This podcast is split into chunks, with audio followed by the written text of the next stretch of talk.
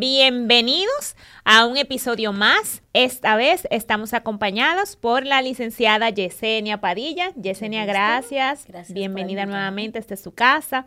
Y nosotros vamos a continuar hablando sobre una línea de temas bastante interesantes para la mujer de hoy. Y en el día de hoy vamos a hablar sobre el acoso, enfocado en el acoso laboral, sabiendo a su vez que eso trae varias detonantes. Así mismo Cuéntame, Yesenia, desde tu punto de vista como mujer, como empresaria y como jurista, ¿qué podemos nosotros considerar realmente que es el acoso? Te lo pregunto porque cuando hablamos, en la mayoría de los casos, las personas no tienen conceptos claros de cuándo están siendo acosados o cuándo no. Yo pienso que hay una línea muy fina entre ser galanteado o ser inclusive hostigado a ser acosado. Y entonces estamos hablando de diferentes conceptos pero que rayan donde termina uno, comienza el otro. Entonces, en ese sentido, ¿tú nos puedes dar un poquito de luz sobre este tema? Sí, el, el acoso me gusta siempre llevarlo a palabras simples sí, claro. para que digamos que todos podamos de alguna manera u otra hacernos una idea eh, eh, clarita de cada concepto. En el momento en que tú como ser humano sientes una persecución no autorizada que te genera incomodidad, tú estás acosado. Por eso vamos a ver, vamos a ver acoso de, el que estamos más acostumbrados a ver en el caso de las mujeres es el, es el sexual. Señores, pero podemos tener acoso en diferentes sectores. Quizás, como tú decías ahorita, más tenues unos que otros por las consecuencias que generan y digamos por la manera en que esa persecución es llevada a cabo. Así es. Yo soy muy amante de los datos y aquí hay algunos datos que traje hoy para establecer cómo estamos con los números, las estadísticas en realidad. Y aquí yo tengo que una de cada tres mujeres sufre acoso sexual, incluso laboralmente. Y el 92% de las mismas no denuncia este acoso. Es que esta denuncia realmente se hace muy cuesta arriba y donde y, esta también se hace difícil de hacerlo y las estadísticas te van a decir que tampoco se denuncian. Pero imaginémonos que tú estás recibiendo miradas lasciva de tu jefe. Porque evidentemente tú fuiste un viernes a trabajar quizás con un jean, un tanto pegado al cuerpo, porque tienes una anatomía voluptuosa que no la vas a poder ocultar, debajo de un saco. Y es evidente que si tú estás recibiendo una mirada, un gesto, eh, desde el punto de vista de que ya te da una connotación de que te está mirando no como la como el, subordinado, como empleado, sino ya en tu condición propia de mujer, con plagada con algún tema de placer sexual, evidentemente hay un acoso. Y esto se agrava cuando tú estás sintiendo que esa persecución no te es satisfactoria. Porque vamos a hablar las cosas y lo voy a decir como mujer. En el momento en que tú estás mirando. Que tú lo permites. Y que tú lo permites. Y que tú te sientes halagada, como decimos, bueno, a mí me gusta el piropo, pues ya ahí creo que el concepto ya hay un mutuo consentimiento. Porque ya hay un mutuo consentimiento implícito, aunque quizás ni se ha dicho, y quizás a nivel de mirada, a nivel de sensación, esté dado. Entonces, por eso es tan tenue manifestarlo y muy difícil de denunciarlo, o peor aún, difícil de probarlo. Sí. Hay un aspecto, por ejemplo, que quiero resaltar en función de lo que me dices.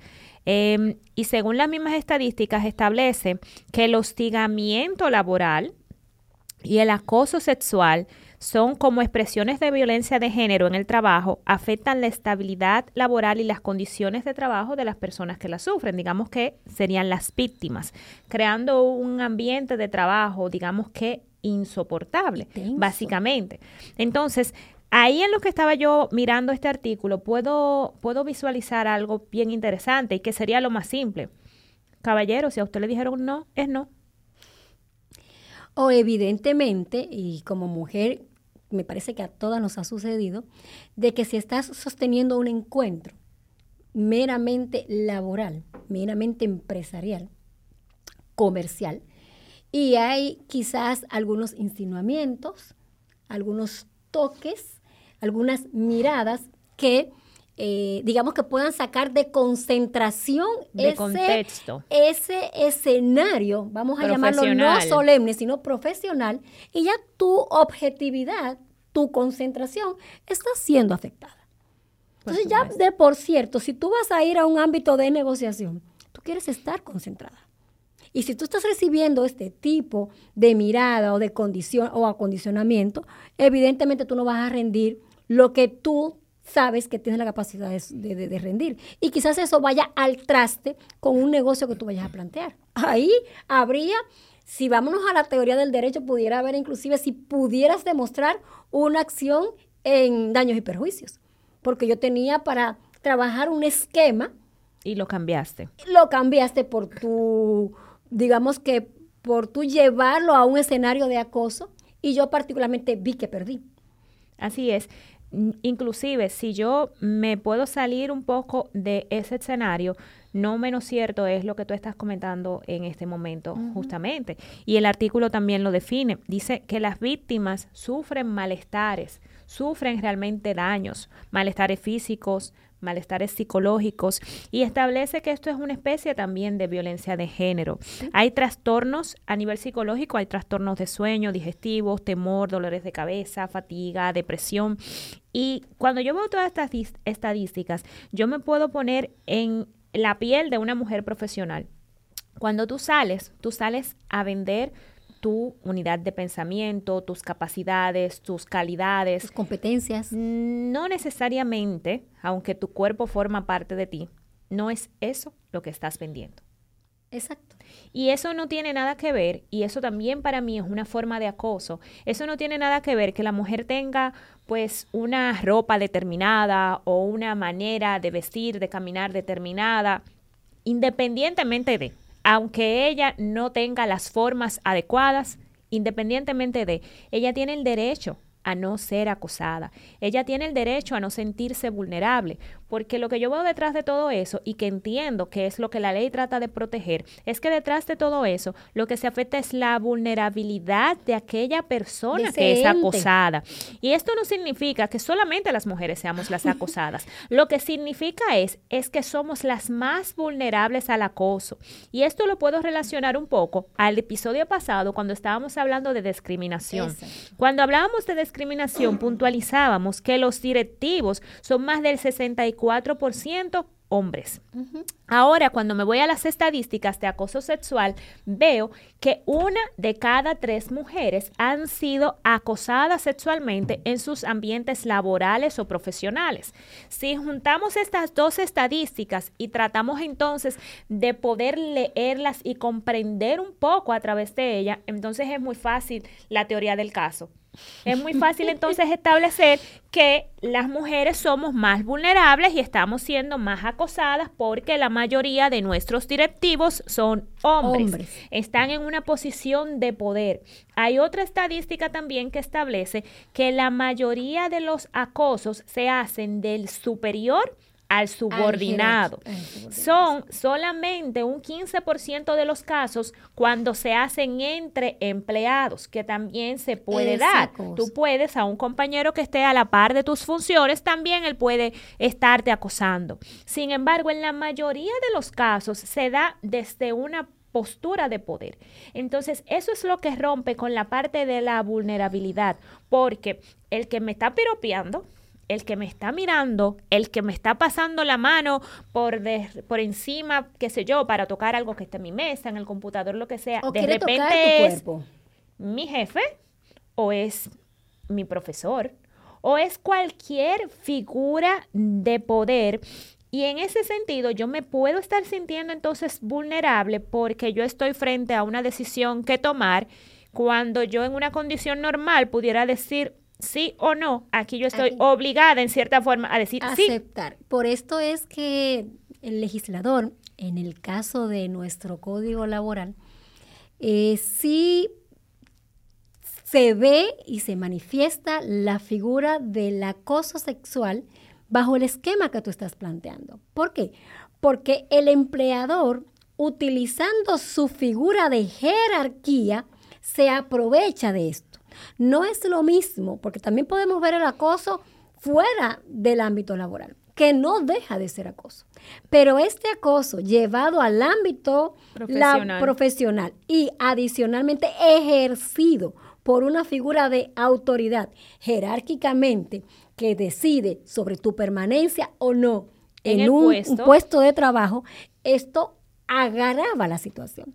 Entonces, por esto el código establece y te dice a ti como, como subordinada, como mujer, o por qué no también como hombre, que tú puedes denunciar, primero ante las instancias, en el caso de República Dominicana, ante el ministerio.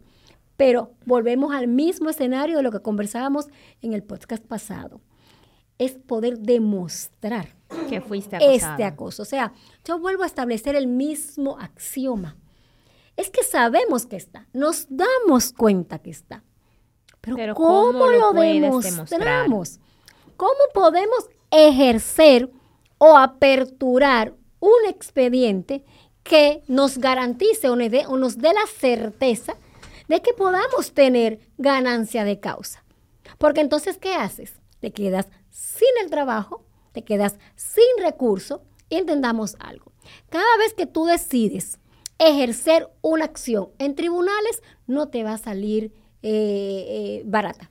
Tú vas a tener que erogar. Que hacer costos. Entonces, quizás ahí es que está esa dificultad material de lograr que una figura, aunque esté contemplada en 35 leyes, en dos códigos, en una constitución, no deje de ser un tanto de letra muerta porque sea impráctica en cuanto a la aplicación como tal, o por qué no, a la utilización como bien social para erradicar, digamos, esas acciones que por las estadísticas que tú hablabas hace un rato, evidentemente la mujer es la que más la sigue sufriendo. Y la va a seguir sufriendo por su condición fisiológica de ser el llamado sexo débil de la ecuación hombre-mujer. Entonces, si yo quisiera ver esto y lo miro desde un punto de vista empresarial y desde un punto de vista económico, pongámonos en la piel de una mujer acusada, acosada. Tú vas al trabajo como profesional, tú tienes un puesto directivo de X o Y cosa. Resulta que estás siendo acosada por tu jefe. Ya eso te limita al momento de tú dirigirte al trabajo, ya tú tienes que estar pensando no necesariamente en tus labores profesionales, no necesariamente en unas presentaciones que tienes que hacer, no necesariamente en un rendimiento, en un cierre de, negocio, sino que tú tienes que estar pensando en múltiples cosas a la misma vez. Tú tienes que estar pensando cómo voy a caminar para que el jefe no entienda que yo me le estoy insinuando. Cómo yo me voy a vestir para que no digan que yo lo estoy provocando. ¿Cómo voy a repeler una acción de acercamiento donde no me siento cómoda, pero no lo puedo hacer para sentir comer, No puedo comer a la hora que él come para no encontrármelo. ¿Qué hago frente a que él me invite a un almuerzo que pudiera ser laboral, pero entonces yo sé que si en ese almuerzo no va más nadie, yo voy a estar vulnerable frente a una acción o no? ¿Cómo yo pongo una queja frente a un superior si existe? a alguien que esté por encima de mi jefe, cómo yo puedo abordar ese tema. Entonces, es muy evidente que a nivel económico, esa mujer está siendo lacerada porque sus funciones, ella no las está pudiendo alinear. Ella no está pudiendo cumplir con sus funciones. es que vuelvo y te digo, y estás lacerando sus competencias, porque lo que hablábamos en días pasados, o sea, estamos hablando de que la mujer quiere ser productiva puede ser productiva, tiene las aptitudes, las competencias para hacerlo. Pero, el medio ambiente la agrede con figuras como el acoso. Entonces, eh, real y efectivamente, volvemos al mismo esquema. Sería interesantísimo poder decir, sí, eh, yo lo voy a denunciar. En países más desarrollados hay un, digamos que, malestar porque quizás la figura del acoso, llevándola a tribunales, porque simplemente yo como mujer lo estoy estableciendo, en otras latitudes eh, quizás son más, más fácil de oír. Y se está utilizando con un efecto adverso, que es un efecto de dañar reputaciones. Ojo con esto, que no estoy diciendo, no estoy diciendo con esto de que si estás acosada, si tienes las pruebas correspondientes o si no la tienes, búscala y denuncia. Tener la valentía, a pesar de todo lo que hemos hablado con el tema de los costos operativos, con eh, cómo te va a llamar la sociedad en caso de que, de que la respuesta no sea la adecuada. Independientemente de todo esto, es el, el tema del acoso sí que es una figura muy delicada de ambos extremos, porque puede ser mal utilizada o bien utilizada. Pero si la quieres utilizar bien, tienes los grandes inconvenientes. ¿Y cuáles son estos inconvenientes? ¿Cómo lo vas a demostrar? Porque el acoso sexual ya cuando pasa a la integridad física del cuerpo ya deja de ser acoso sexual y se puede convertir en, violación, sexual, que eso es otro contexto. Pero esa sí es fácil de demostrar fisiológicamente porque hay, estudios que lo pueden hacer. Sin embargo, el tema del acoso sexual se maneja mucho en el ámbito, eh, en el ámbito sensorial. Porque cuando viene a ver también vamos a establecer esto. Puede ser que eh, alguien sostenga la mirada por más de cinco segundos y la persona que está recibiendo interprete que está siendo acosada porque le estás mirando. Entonces, ya eso es, una eh, interpretación. Eh, exacto, y es bastante difícil saber qué es sí y qué es no en ese sector. ¿Se puede establecer una diferencia entre lo que es acoso o hostigamiento o simplemente es un término, una parte de conceptos? Bueno, desde el punto de vista legal y las normas que hasta el momento he podido eh, indagar, el acoso sexual sí está tipificado. Está tipificado en diferentes normas eh, reglado y sancionado. Sin embargo, el hostigamiento no. Por lo menos en la República Dominicana como figura no vas a no ver no vas a ver los Tenemos que trabajar. En ese sentido, me gustaría ver otra de las informaciones donde dice que el hostigamiento laboral, igual que el acoso sexual, tipificado de manera separada, como expresiones de violencia de género en trabajo afectan la estabilidad laboral, condiciones de trabajo de las víctimas, creando un trabajo insoportable, provocando bajo rendimiento, lo que estábamos hablando, ausentismo y hasta renuncia del trabajo. Entonces, en ese sentido, podemos ver que existen lo que ahora le llaman moving, existen otras tipificaciones de acoso aparte del acoso sexual. Porque como tú bien decías, cada vez que tú estás siendo obligado a hacer algo que no es lo que tú deseas o recibir algo que, tú no quieres, recibir, entonces podemos estar hablando de que eso está tipificado como acoso. Y en ese sentido podemos entonces estar hablando de que se dan ofensas, que es muy, muy normal, inclusive en algunos puestos específicamente lo he visto mucho, insultos, ofensas, amenazas de desmejora en los paquetes salariales, castigos laborales, despidos, insinuaciones sexuales y hasta casos de violación. Las cifras que veo para mí, honestamente, son sorprendentes. Y peor de todo es que cuando salgo a la calle puedo confirmarlas sin necesidad de ser una experta. Hace un rato para yo venir acá, estaba yo preguntando justamente a unas chicas, ¿alguno de ustedes conoce a alguien que haya sido acosada? Y me dice una, habían cuatro en el salón. Una me dice, ay, yo. Le digo yo, ¿qué te pasó? Ella me dice, bueno, yo trabajaba en un lugar y yo fui acosada.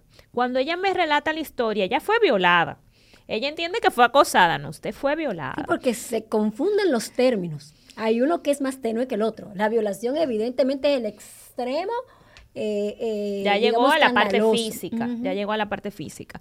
Sin embargo, lo que más me llamó la atención fue que otra de las chicas que inicialmente me dice que no, que ya no había conocido a nadie, que nunca hubiera sido acosada, cuando la otra está relatando su experiencia, ella dice, ay no, mi hija, pero donde yo trabajaba todas nos manoseaban. ¿Es eso? Ah, no, porque pues mira, cuando te iban a pagar la nómina, tú tenías que ir y el cliente, el jefe, dependiendo de cómo estuviera, te tenía masajeado en las piernas o te decía, ay, muñeca, siéntateme aquí, ay, tráeme esta agüita, ay, ráscame la cabeza.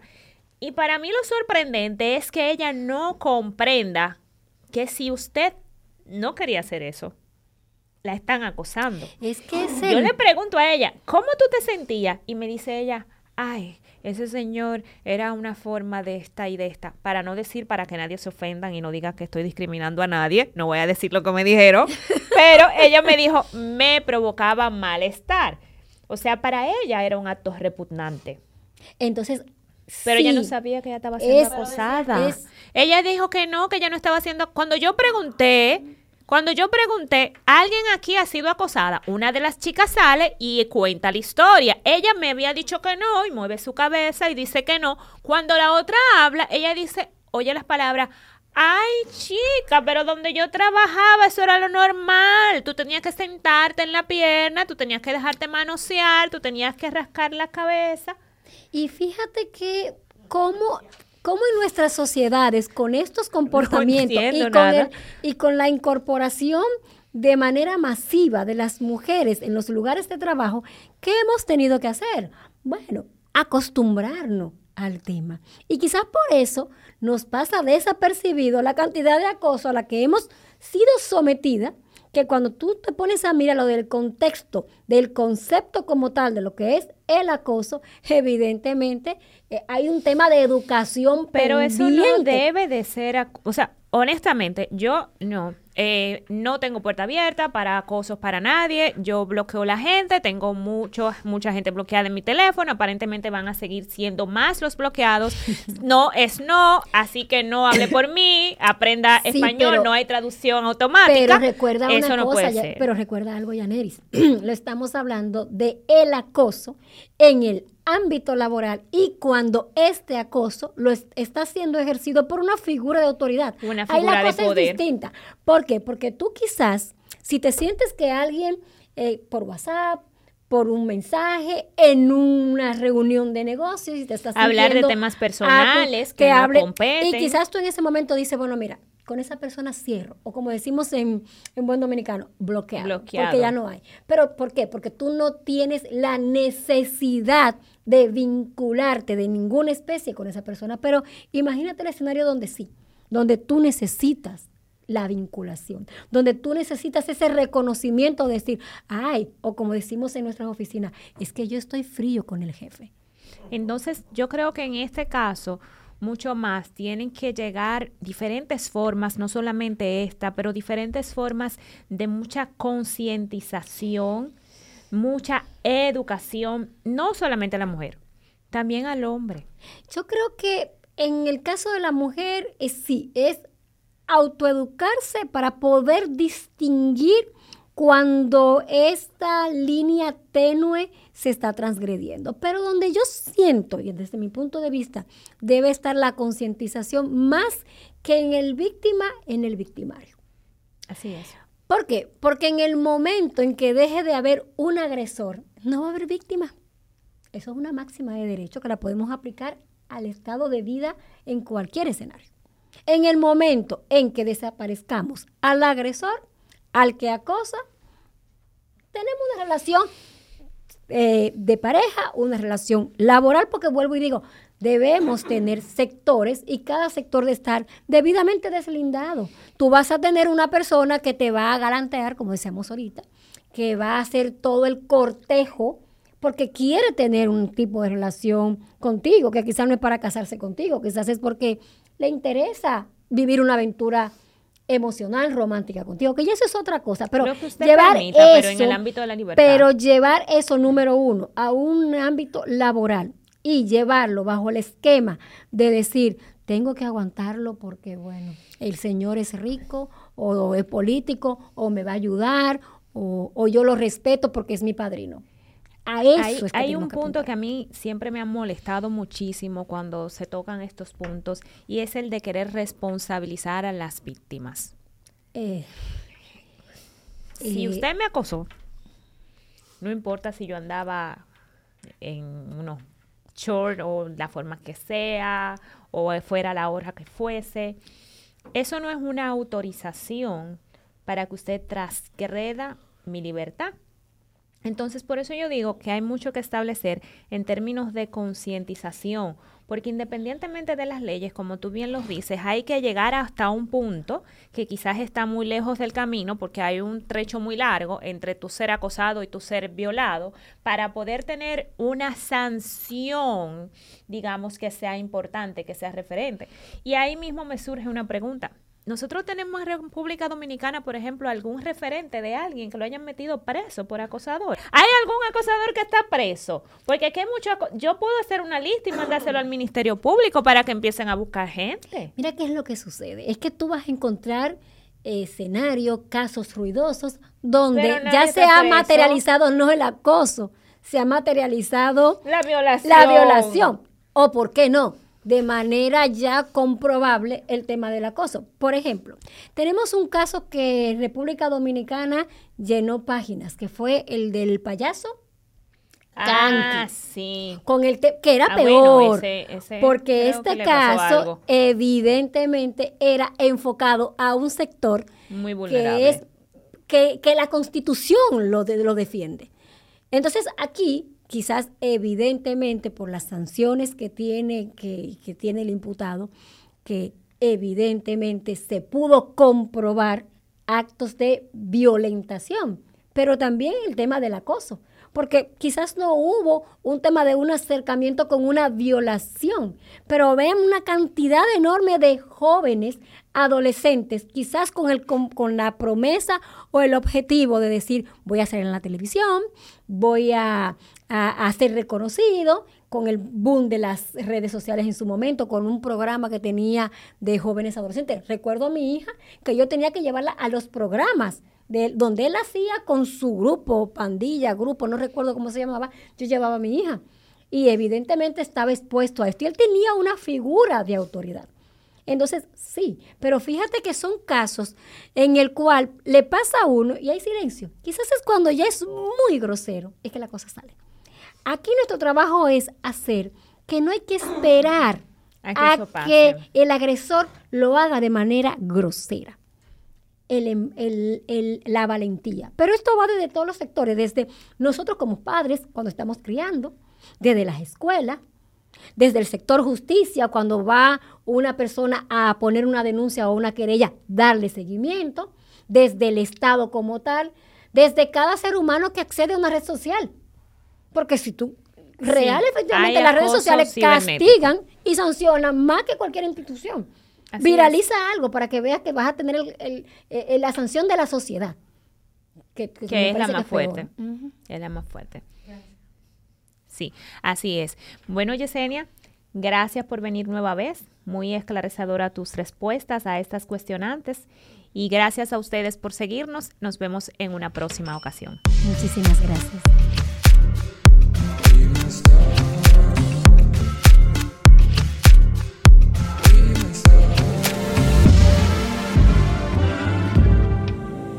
Women's Talk.